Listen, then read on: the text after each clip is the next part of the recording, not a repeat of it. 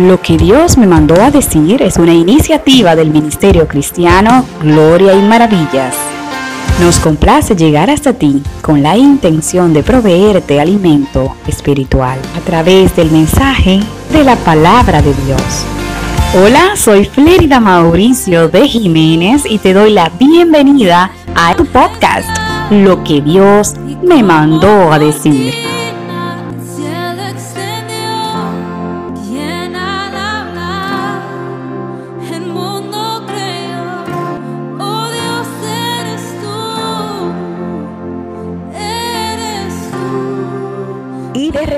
Hemos llegado a nuestra quinta temporada de este podcast, Lo que Dios me mandó a decir. Bueno, no tan de repente, ha sido más de un año junto a ti, episodio tras episodio, llevándote las enseñanzas fundamentales que encierra la perfecta y gloriosa palabra de Dios.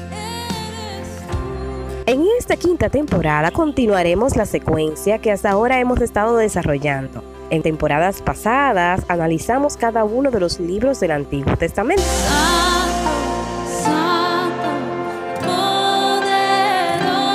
Desde Génesis hasta Malaquías.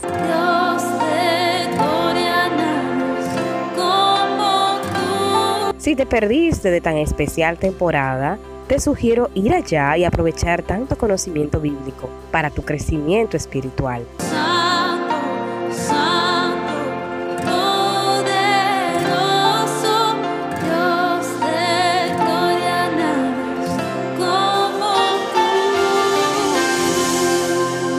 Durante esos próximos episodios conoceremos la vida y obra de un personaje trascendental del Nuevo Testamento. Sí, nos referimos a Pablo, el apóstol.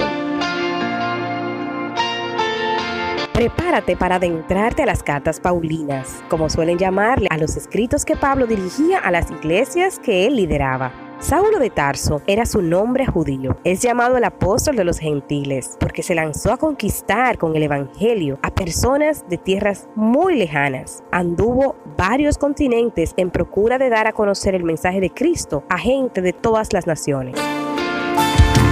Pablo llegó a fundar incluso comunidades cristianas. Evangelizó en varios de los más importantes centros urbanos del Imperio Romano, tales como Antioquía, Corinto, Éfeso y Roma.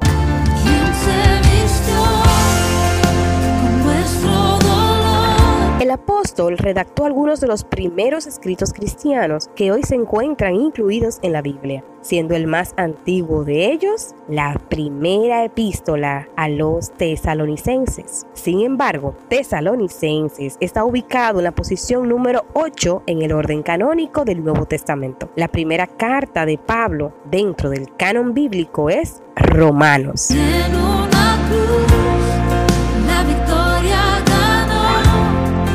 A propósito de la epístola a los romanos, es el sexto libro del Nuevo Testamento. Los eruditos bíblicos coinciden en que fue compuesta por el apóstol Pablo para explicar que la salvación es ofrecida a través del Evangelio de Jesucristo. Es la más larga de las epístolas paulinas y es considerada su legado teológico más importante.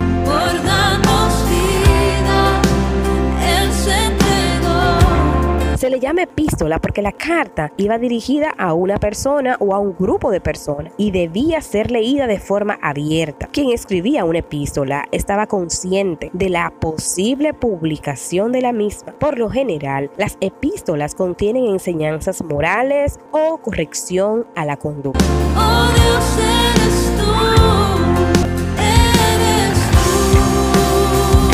para ir entrando de lleno al libro de Romanos, vamos a leer a continuación una de las meditaciones del libro de reflexiones cristianas Fuertes Hoy, basada en Romanos capítulo 12, verso 2. No os conforméis a este siglo, sino transformaos por medio de la renovación de vuestro entendimiento, para que comprobéis cuál sea la buena voluntad de Dios, agradable y perfecta.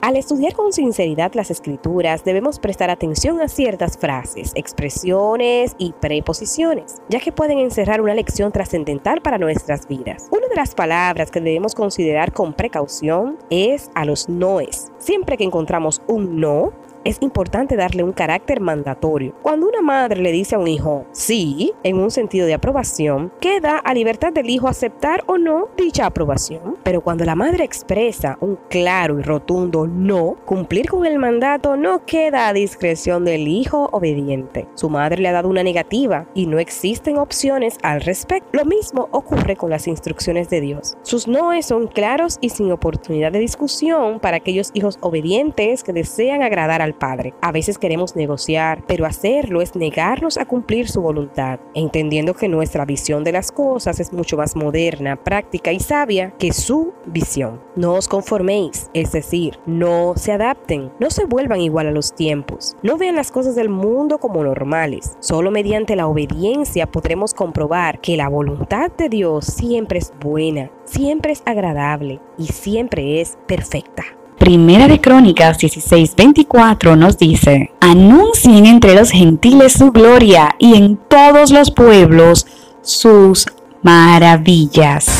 Esta y otras meditaciones bíblicas cristianas las puedes encontrar en el libro de meditaciones Fuerte Soy, disponible en Amazon y en librerías cristianas. Fuerte Soy es un libro fascinante y con un estilo cercano y práctico. Te lo recomendamos, seguros de que fortalecerá tu espíritu.